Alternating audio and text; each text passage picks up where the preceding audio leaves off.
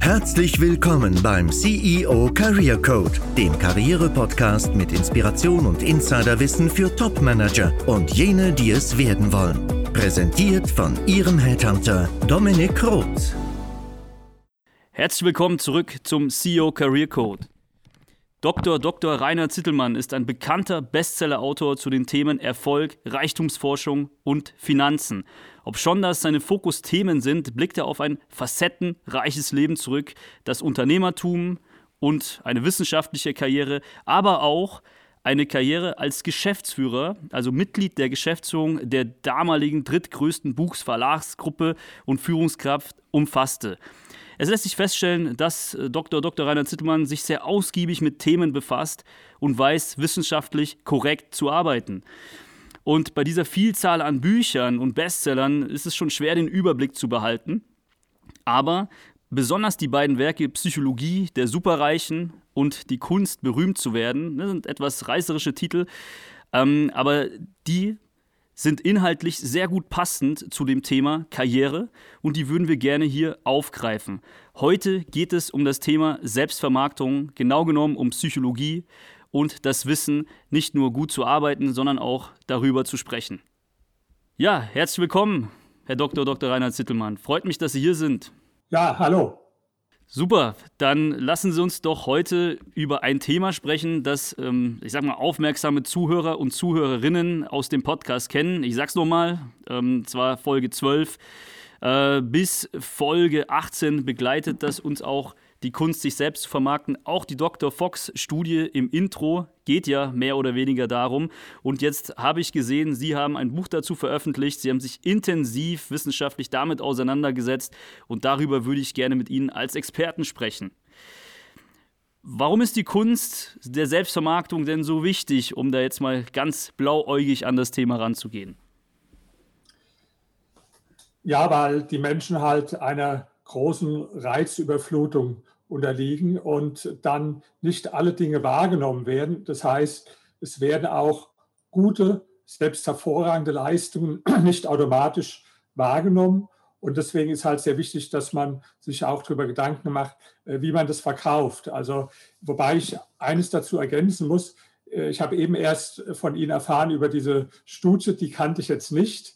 Die führt aber einerseits ist es ein ganz guter Punkt, andererseits führt es in die Irre, weil nämlich äh, damit genau ein Vorurteil bestätigt wird, dass die Leute haben, die, äh, die skeptisch sind beim Thema Selbstvermarktung. Wenn ich es richtig verstanden habe, war das ja bei der von Ihnen zitierten Studie so, dass jemand, der Blödsinn geredet hat und überhaupt gar keine Ahnung hat, trotzdem gut angekommen ist, weil er es entsprechend verkauft hat. Ja? Das ist aber nicht der Fall, äh, der mich interessiert, so, ja, sondern ich interessiere mich für den Fall, dass jemand tatsächlich etwas zu bieten hat, tatsächlich eine äh, Qualität auch in seiner Arbeit abliefert. Und dann ist die Weggabelung, bin ich auch in der Lage, das gut zu verkaufen oder nicht.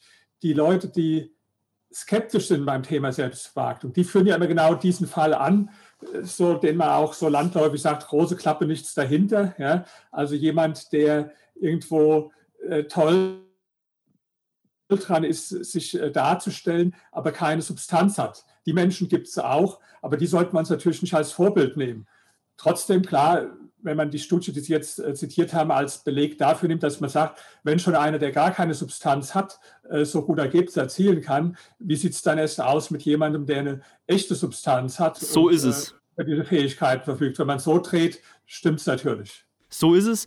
Und ähm, was ich auch noch tue, ich bin ja in erster Linie nicht Podcaster oder irgendwie so ein Karrierecoach, sondern in erster Linie Headhunter und Eignungsdiagnostiker. Das bedeutet, es gilt auch für uns, für unsere Kunden, für unsere Mandanten, in Aufträgen der Eignungsdiagnostik herauszufiltern, wer ist denn wirklich so jemand, der das einfach nur gut darstellt oder ist da Substanz dahinter, was Verhalten und Persönlichkeit angeht. Und auch darüber haben Sie ja gesprochen, es gibt gewisse Persönlichkeitsfaktoren, die einfach ähm, einen Erfolg auch auszeichnen. Und auch wir nennen zum Beispiel Persönlichkeit replizierbares Verhalten. Also das Verhalten, das sich immer wiederholt, unabhängig der Situation, unabhängig der Lebensphase. So eine sozusagen Tendenz immer zur Mitte, zu seiner Mitte. Und das ist etwas, was man eben messen kann. Und um Dinge, die man kann, herauszukehren, ist einfach diese Studie ganz, ganz reißerisch gemacht. Aber natürlich ist das nicht der Appell, nichts zu können und nur irgendwas zu labern, äh, ganz profan gesagt. Und, aber wenn man eben was kann, dann sollte man es auch vermarkten können. Und das ist ja eben die, die Message. Ja, ich gebe mal so ein Beispiel aus dem Bereich der Kunst. Äh, in der Kunst ist es ja auch gar nicht jetzt alleine entscheidend, welche Fähigkeiten hat der Künstler, sondern äh, wie kann er auch die Geschichte vermarkten. Da gebe ich mal zwei Extrembeispiele. Das eine ist Van Gogh. Ja. Äh, Van Gogh ist ein Künstler, wo man heute für die Werke 70, 80 Millionen Dollar durchaus zahlt für, bei Versteigerungen für ein Bild, der aber Zeit seines Lebens überhaupt völlig erfolglos war. Ein einziges Bild, ich glaube, für 400 Franken oder so verkauft hat. Ja. Das hing auch ein bisschen mit seiner Persönlichkeit zusammen. Äh, der hatte an sich ganz gute Beziehungen, weil sein Onkel und sein Bruder sogar im äh, Kunsthandel tätig waren. Aber er war jemand, der extrem schwierig ist, der mit jedem, mit absolut jedem Krach bekommen hat, an, äh, äh, aneinander geraten ist, ja, der einfach, sagen wir mal, ein Mensch war, der überhaupt nicht in der Lage war, äh, Zuspruch und Zustimmung zu seinen Dingen zu generieren. Ja? Und der war also erst dann erfolgreich geworden, leider wo er dann tot war. Das begann ungefähr so zehn Jahre nach seinem Tod, begann es dann, dass man ihn entdeckt hat. Und wie gesagt, heute werden, werden Preise bis zu 80 Millionen Dollar für ein einziges Bild gezahlt. Damals hat er nichts verkauft, sein ganzes Leben lang. Das Gegenbeispiel ist Andy Warhol, Andy Warhol ist auch einer, den ich äh, in meinem äh, äh, Buch porträtiere, also die Kunst berühmt zu werden. Ich würde jetzt nicht behaupten, dass der Andy Warhol ein so viel besserer Künstler war als Van Gogh so. Ja? Ähm, ich meine, darüber kann man immer ein bisschen streiten, aber eins ist ganz klar, und das habe ich auch analysiert, bei, bei Warhol war nicht irgendein technisches Können im Mittelpunkt. Im Gegenteil, der hat sogar äh, behauptet, dass, und das so gegeben, dass, dass er viele seiner Kunstwerke gar nicht selbst äh, gemacht hat, sondern von anderen hat herstellen lassen. Er hatte vielleicht die Idee, hat hinterher seine Unterschrift äh, drunter gebracht und der Rest wurde in seinem Factory, hat er das äh, genannt, von irgendwelchen Assistenten hergestellt. Der hat sich nur auf eine Sache fokussiert, auf seine Kernkompetenz und das war die Kernkompetenz, sich, äh, sich selbst zu vermarkten. Ja? Und das sehen Sie, also eine der, eines der berühmtesten äh, Kunstwerke von ihm sind diese äh, Suppendosen. Das waren überdimensionale Plakate von Suppendosen, die er eigentlich einfach eins zu eins äh, abgemalt hat. Also da war gar nichts, keine besondere Interpretation oder so drin. Er hat einfach auf riesengroße Poster Suppendosen abgemalt.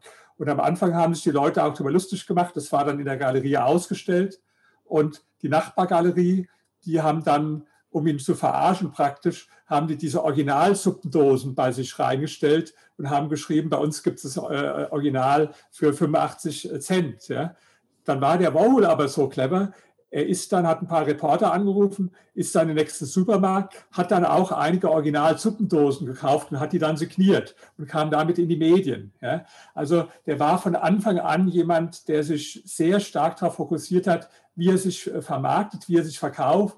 Etwas, wo der Van Gogh überhaupt keinen Wert drauf gelegt hat. Und ähm, wie gesagt, ist jetzt, ich bin auch kein Kunstexperte, sicherlich auch äh, schwer vergleichbar und müßig zu sagen, ob die Kunstwerke von Andy Warhol oder von äh, Van Gogh die größere Leistung sind. Aber eins ist klar, der Van Gogh war sein ganzes Leben lang erfolglos und der Andy Warhol, der war super erfolgreich. Also würde ich sagen, wenn, ist mal meine Hypothese, wenn der Van Gogh die Fähigkeiten zusätzlich zu seinen künstlerischen Fähigkeiten die gleichen Fähigkeiten gehabt hätte wie der Andy Warhol in der äh, Markenbildung, ja, dann äh, wäre er vermutlich nicht äh, arm gestorben. Ja, definitiv. Ich meine, es geht schon auch darum, tu Gutes und sprich darüber, das ist auch so ein Spruch, aber wie wir erzogen werden, ähm, Vielleicht hat meine Mutter da äh, auch ein bisschen was anders gemacht, weil sie es falsch erlebt hat. Ist ja immer, sei bescheiden, sprich nicht darüber, ähm, versuch äh, dein äh, Licht unter Scheffel zu stellen, glaube ich, heißt der Spruch, oder? Ähm, versuch äh, wirklich nicht alles herauszukehren. Angeber mag man nicht. Und äh, dementsprechend äh, ist sie natürlich auch sehr konservativ erzogen worden, hat das bei mir nicht komplett durchgezogen, ja, sondern ich bin, also wenn Sie jetzt meine Freunde fragen, sicherlich kein Angeber, ja, ähm, aber ich weiß schon, dass ich zum Beispiel sehr früh in frühen Jahren bei meinem Chef sehr viel gefordert habe. Ich habe gesagt, schau mal her, das habe ich hier gemacht äh, lass uns mal darüber sprechen, was das für ein Benefit für die Firma auch am Ende des Tages hatte und wie sich das auch bei mir niederschlägt. Das war total komisch auch vielleicht anfangs, aber mittlerweile ist das halt Usus.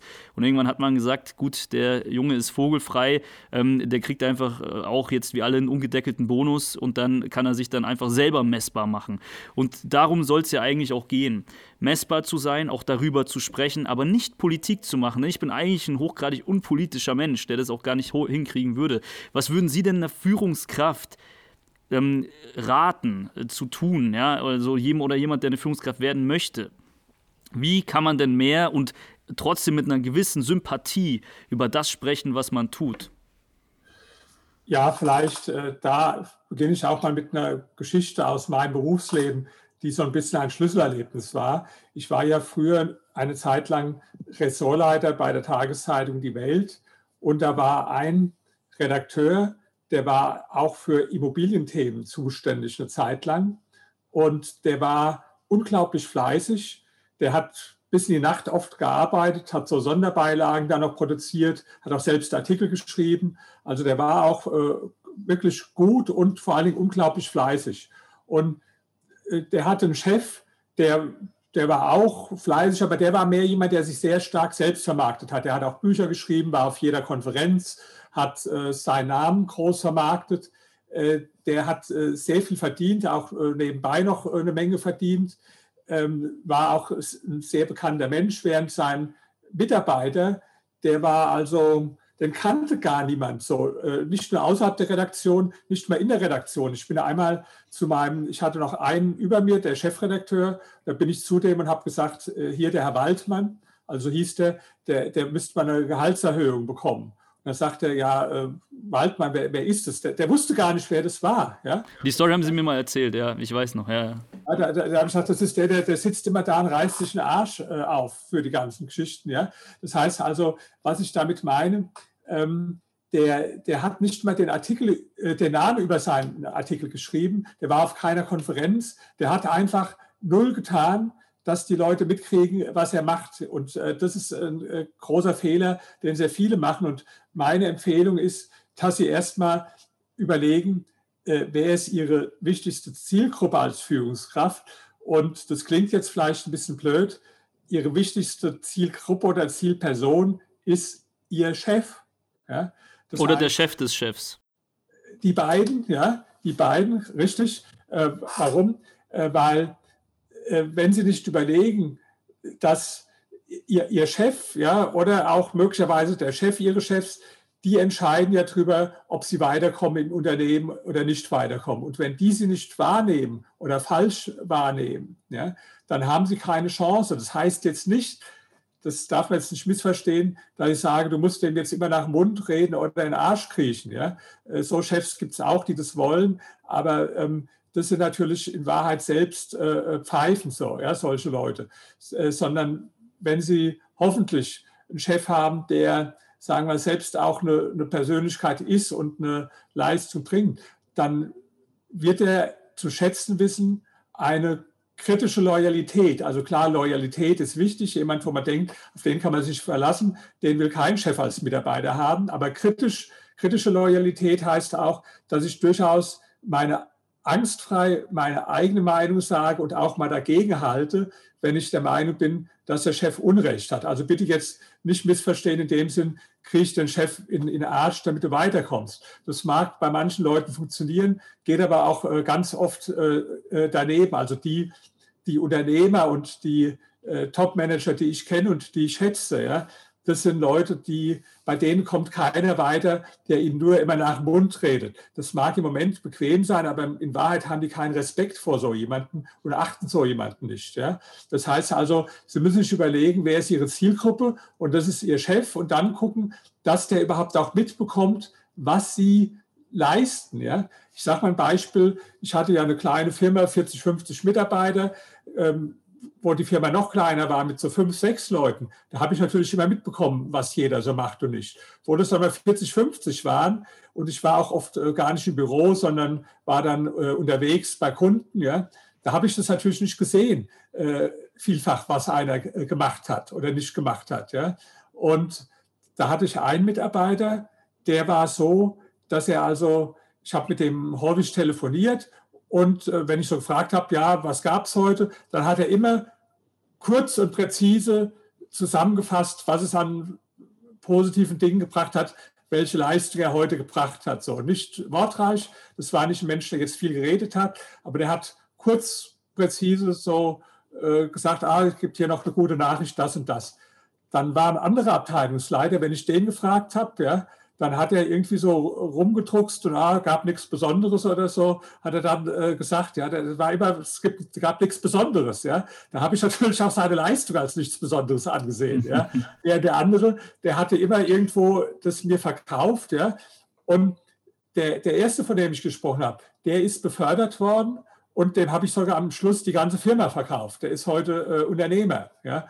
Und mhm. der andere, äh, aus dem ist nichts geworden letztlich. Ja. Und da, da sehen Sie also schon, dass ganz einfache Lehre, äh, wenn Ihr Chef Sie fragt, was gab es heute, ja, dann bitte nicht antworten, nichts Besonderes, ja, sondern dann äh, gucken Sie, was Sie Besonderes geleistet haben, dass Sie das auch kurz in drei Sätzen zusammenfassen können, dass der es mitkriegt, weil der hat seinen, der ist in seinem eigenen Universum drin, in seinem eigenen Kontext. Der, der, der, der, der, der sieht das nicht. Und das ist vieles unsichtbar, was sie machen. Und sie müssen das Unsichtbare in irgendeiner Form sichtbar machen.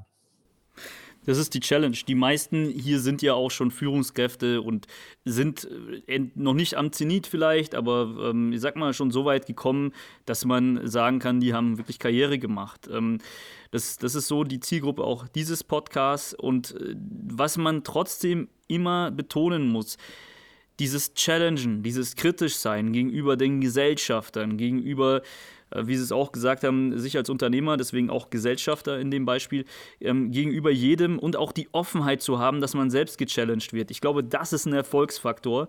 Und so kann man sich eben auch herauskennen und Kompetenz zeigen. Kompetenz zeigen bedeutet ja nicht nur über sich sprechen, oder Schleimen, wie Sie es auch genannt haben, sondern vielleicht auch in der Sichtbarkeit zu sein und derjenige, ähm, der Advocatus Diaboli in der Runde zu sein. Und da habe ich auch Beispiele aus, aus der Beratung von Mandanten, von denen ich sage, äh, erstmal war der mir sehr unsympathisch, weil er immer dagegen gewettert hat, aber eigentlich ähm, war das immer derjenige, mit dem wir konstruktiv vorankamen. Also es war einfach so ein Geschäftsführergremium, ich habe die beraten und dann hat der mal gefehlt und ich habe halt gemerkt, dass, dass der wirklich fehlt. Ja? Und das ist eben auch das Thema und äh, der ist mittlerweile auch Teil, der war so C-1-Level, erweiterte Geschäftsführung, jetzt ist er auch in der Geschäftsführung und das ist auch richtig so.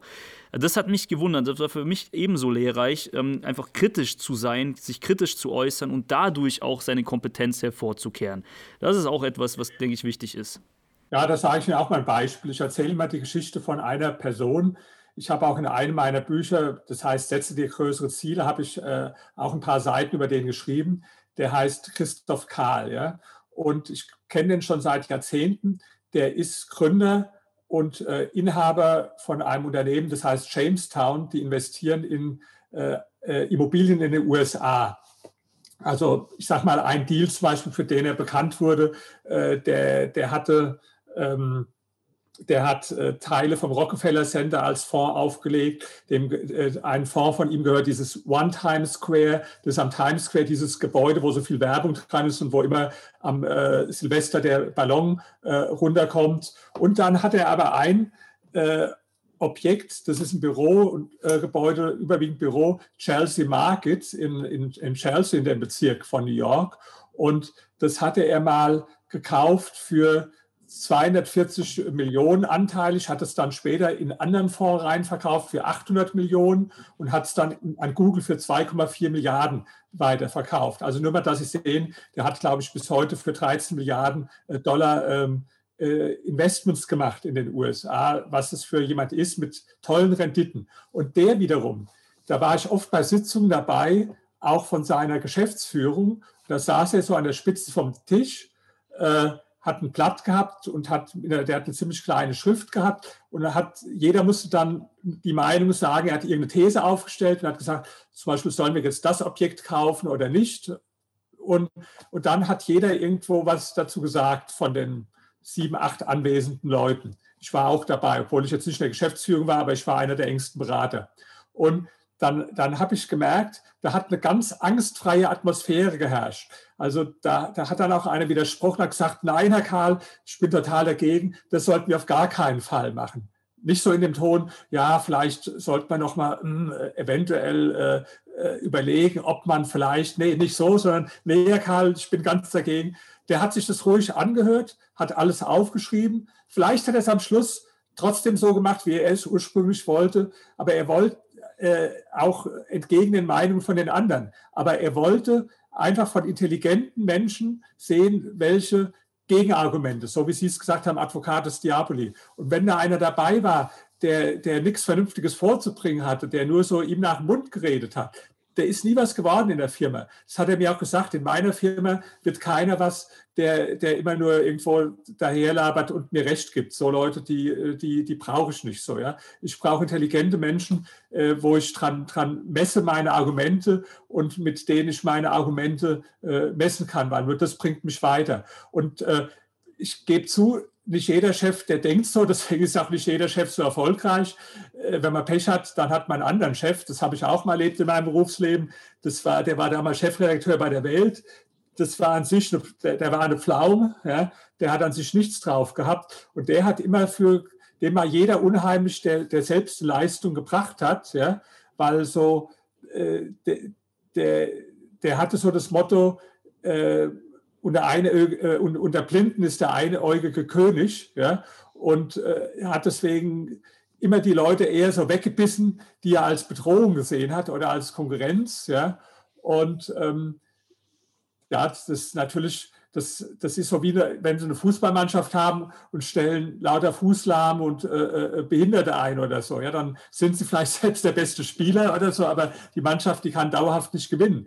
Wenn Sie so einen Chef haben, das ist natürlich Mist, ja, dann können Sie entweder nur äh, irgendwo ausharren und warten, bis der irgendwann mal geht oder gehen muss. Oder noch besser, Sie wechseln dann wirklich die Firma, ja, weil wenn Sie jetzt, ein, das ist sowieso meine, meine Meinung, wer einen Chef hat, der eine Pflaume ist äh, und von dem auch nicht absehbar ist, dass der, dass der in absehbarer Zeit wegkommt, vor dem ich keinen Respekt haben kann, dann äh, bin ich sowieso im falschen Boot. Ja, ich, ich kenne so Leute, die sich immer beschweren in ihrer Firma, ja, nein, äh, das macht er falsch, das macht er falsch, das macht er falsch. Ja. Ich hatte mal so einen Freund, der hat immer, egal in welcher Firma er war, hat er gleich nach drei Wochen gesagt, was die alle falsch äh, machen in der Firma. Ja. Da habe ich ihm gesagt, passen Sie mal acht, wenn, wenn Sie jetzt immer glauben, Sie wissen alles besser, ja, dann gebe ich Ihnen einen Tipp, dann machen Sie es doch selbstständig. Ja, dann können Sie es ja beweisen, ob Sie es besser können der hat sich auch zweimal im Leben selbstständig gemacht und ist zweimal pleite gegangen äh, dabei. Also der, der hat es nicht besser gewusst, sondern er dachte nur, dass er es besser weiß. Ja. Aber ich sage mal, äh, denke es wirklich mal kritisch drüber nach. Äh, steile These von mir, Sie können mir auch Sie können mir jetzt gerne widersprechen. Wer einen Chef hat, der so eine Pflaume ist, dass er nur Ja-Sager will, der selbst nichts drauf hat, vor dem Sie selbst keinen Respekt haben können wenn nicht absehbar ist, dass der irgendwo in absehbarer Zeit ersetzt wird durch einen anderen, dann, dann müssen sie die Firma wechseln, so, weil dann, äh, dann werden sie auch mit der Taktik, die ich eben gesagt habe, nicht weiterkommen, weil der sieht sie dann als Bedrohung, wenn sie gut ist. Ja? Der, der, der möchte ja gar keine guten Mitarbeiter haben. Ja? Der möchte, äh, der, dessen größte Angst ist, dass irgendwo einer ihm, ja, und, so Leute gibt es, die können sich auch lange an der Spitze halten. Ich gebe ein Beispiel, die, die, unsere Bundeskanzlerin ist zum Beispiel so jemand, ja. Die, die hat Jetzt wird es aber politisch hier. ja, das sage ich mal, meine Meinung. Die hat meiner Meinung nach äh, in vieler Hinsicht nichts drauf, aber in einer Beziehung, äh, da ist sie die, die absolute Meisterin, nämlich was die reine Machtpolitik anlangt. Die hat jeden immer weggebissen, der ihr gefährlich werden äh, konnte ob das damals der, der äh, Merz war oder der, der, der Koch oder wen auch immer. Es hat ja angefangen, dass sie ihren eigenen Chef, den Kohl, äh, praktisch äh, dann äh, äh mit dem Zeitungsartikel praktisch den, den rebelliert hat. Also die hat nie jemanden hochkommen lassen, sondern im Gegenteil, wenn so Leute waren in ihrem Kabinett, die ihr sehr stark nach dem Munde reden, sagen wir so wie die Ursula von der Leyen oder der, der Altmaier, oder die im Zweifel noch irgendwo ziemlich versagt haben in einem, äh, in einem Bereich, so wie zum Beispiel da jetzt aus meiner Sicht der, der, der Seehofer oder der Scheuer, dann liebt die solche Mitarbeiter, weil dann weiß sie, die können ihr nicht gefährlich werden, solche Minister. Ja? Das heißt, da, da, die ist eigentlich ein typisches Beispiel dafür, ähm, für jemand, wo sie also nur weiterkommen, wenn sie der maximal nach Mund reden und dann dafür belohnt werden später auch wer mit sowas selbst innerlich zurechtkommt, der kann natürlich auch das machen. Aber zum Beispiel, das wäre für mich nie eine Option, ja, äh, wenn ich so einen Chef hatte, zu dem ich nicht äh, äh aufgeschaut habe, ja, dann, ähm, dann bin ich der Mensch, ich, ich, ich kann das dann nicht äh, sagen, jawohl und tolle Idee und äh, ist aber klasse oder so, ja, das, das, das, das kann ich nicht. Also, ich sehe es, ich kann nachvollziehen, was Sie sagen. Also ich kann nachvollziehen, was Sie sagen, aber ich habe davon nicht so viel Ahnung, muss ich sagen. Ja, das ganze politische Thema ist nicht so mein Spielfeld, klingt aber logisch und klingt sinnig. Was wir aber konkludieren können, ist eben folgendes: sich selbst mal im Umfeld zu reflektieren, zu sehen, wie ist denn mein Vorgesetzter oder wie ist denn dieses Umfeld? Lässt sich das gerne challengen? Will, es, will sich das weiterentwickeln? Und ich muss es eben selber bei mir auch zulassen. Und man kann sich auch hervorkehren und das ohne anzugeben, indem man vielleicht kritisch ist, indem man kritisch ist, kritische Dinge hinterfragt, wenn man sieht, man stößt auf den richtigen Nährboden, ist man auch im richtigen Umfeld. Ich glaube, das ist auch eine ganz gute ja, Konklusion. Dachte, ich will ja noch ein bisschen unterscheiden. Im großen Konzern ist es wirklich so eine, so eine, so eine Mittellinie. Äh, wenn einer immer dagegen redet und sich da so positioniert, ja, der nervt natürlich irgendwann. Also damit kommt jetzt keiner weiter, ja, sondern das muss so sein, äh, tatsächlich da mal ein guter Mittelweg. Also äh, Leistung bringen, überzeugen, auch äh, unterstützen, aber dann am, am richtigen Punkt sozusagen, wenn es wirklich darauf ankommt und wichtig ist, auch dagegenhalten. Ich, ich sage mal ein Beispiel aus einem ganz anderen Bereich. Das ist so ähnlich, stellen Sie sich vor, wie wenn Sie um die Gunst von einer extrem schönen Frau werben. Ja? Da gibt es auch manche Männer, die sind dann so äh, eingeschüchtert, dass sie da immer nach dem Mund reden und immer irgendwo nur Komplimente machen und sagen, wie sie alles, äh, äh, wo sie alles recht hat und nie widersprechen. Äh, da werden sie keinen Respekt bekommen von so einer Frau. Die respektiert sie nicht, weil die das laufend erlebt, weil sie das als das ansieht, was es ist, als Schwäche. Ja? Und, und Menschen, äh, mögen keine Schwäche. Ja? Und äh, wenn, wenn so ein Typ, das kennen Sie auch, der immer praktisch so, wenn der andere schon anfängt zu sprechen, dann so beflissen nickt, obwohl er noch gar nicht weiß, was der andere sagen will, ja, und ja. der immer so unterwürfig agiert, da, da, hat die Frau keinen Respekt und da werden sie diese Frau auch nicht für sich gewinnen. Ja? Natürlich auf der anderen Seite, wenn sie permanent nur gegen die reden und die erzählen, was er alles für Blödsinn sagt, ja, da werden sie auch nicht gewinnen. Sondern das ist genau diese richtige Dosierung, wo man dann mit der Zeit dafür das Fingerspitzengefühl äh, gewinnen muss. Aber gehen wir mal zurück zum Ausgangspunkt, also zum, zum Punkt, ähm, wie, wie wichtig es ist, sich selbst zu verkaufen und zu vermarkten. Ich habe ja in meinem Buch Beispiele von Personen angeführt. Ich mache es immer gerne an Beispielen fest. Arnold Schwarzenegger zum Beispiel ist ein hervorragendes äh, Beispiel dafür. Der war ja in den verschiedensten Bereichen erfolgreich. Also erst im äh, Bodybuilding, wo er so oft Mr. Olympia geworden ist, wie bis vorhin niemand, also alle Meisterschaften gewonnen hat. Dann äh, später war er einer der bestbezahlten äh, Action-Darsteller in Hollywood. Und danach ist er zweimal zum Gouverneur von äh, Kalifornien gewählt worden. Und ähm, er hat als Essenz in seinem Buch Total Recall, in seiner Autobiografie äh, gesagt, ähm, egal was du tust im Leben, du musst es auch verkaufen können. Wenn du es nicht verkaufen kannst, ist es völlig sinnlos. Und er hat gesagt, dass er alles, was er erreicht hat, dadurch erreicht hat, dass er es gut verkaufen kann und dass er sich selbst gut verkaufen kann. Das ist also so ein Beispiel, den ich auch in meinem Buch darstelle. Und er hat sich also immer primär darauf konzentriert und damit ist er erfolgreich geworden. Und oder ein anderes Beispiel aus meinem Buch, ähm, Stephen, Stephen Hawking, ja, das ist eigentlich, der ist deswegen ein gutes Beispiel, das ist ja der bekannte Physiker, weil das war natürlich ein guter Physiker, ja. Der hat auch einige Auszeichnungen und wissenschaftliche, also Anerkennung bekommen, aber, aber er hat nie den Nobelpreis in Physik bekommen Und es gab auch mal eine Umfrage unter den führenden Physikern der Welt, äh, wo gefragt wurde, also wer, wer so der, der beste Physiker ist.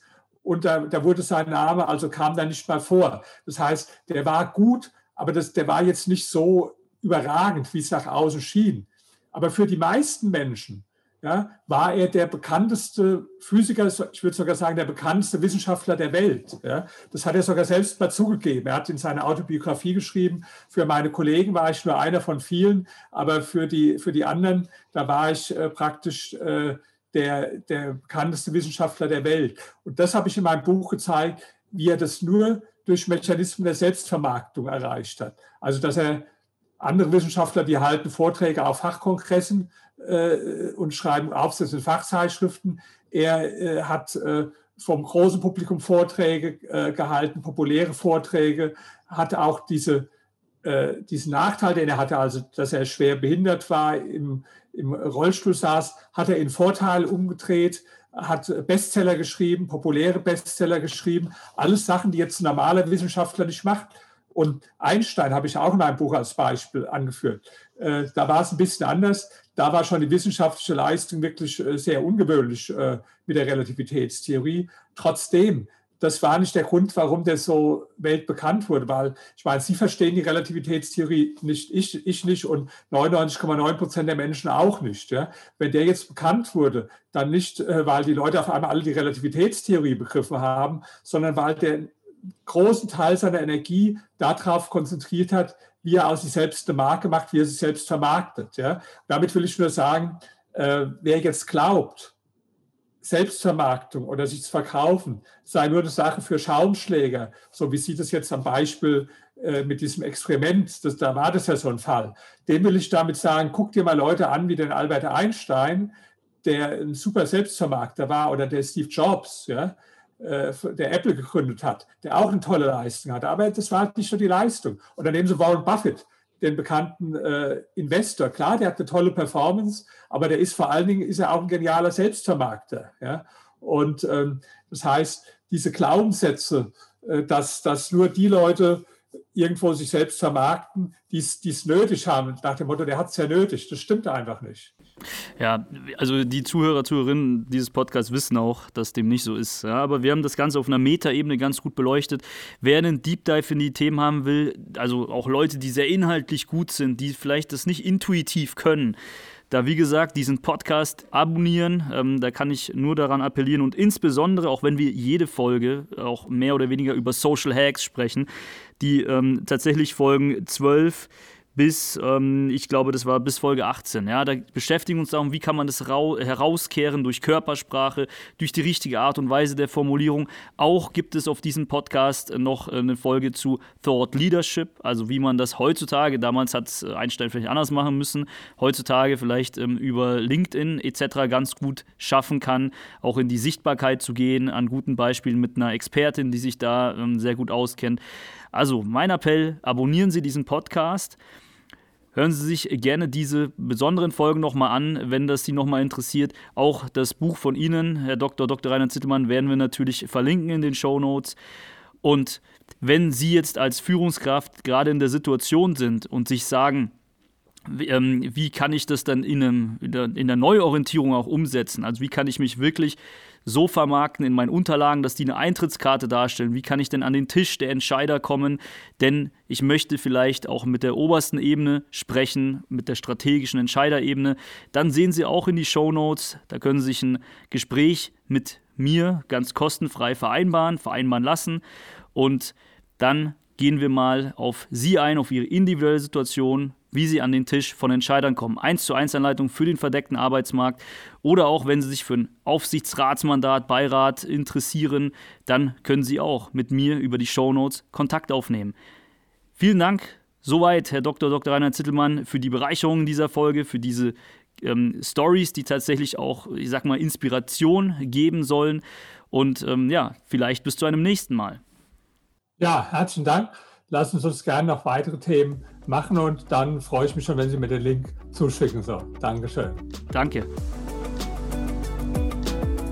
Wenn Ihnen als Zuhörer, Zuhörerin diese Interviews eine Inspiration sind, beziehungsweise Sie aus meinen Episoden ohne Interviewpartner einen wahren Mehrwert für Ihre Karriere beziehen, freue ich mich, wenn Sie den Podcast abonnieren, um zukünftige Inhalte nicht zu verpassen.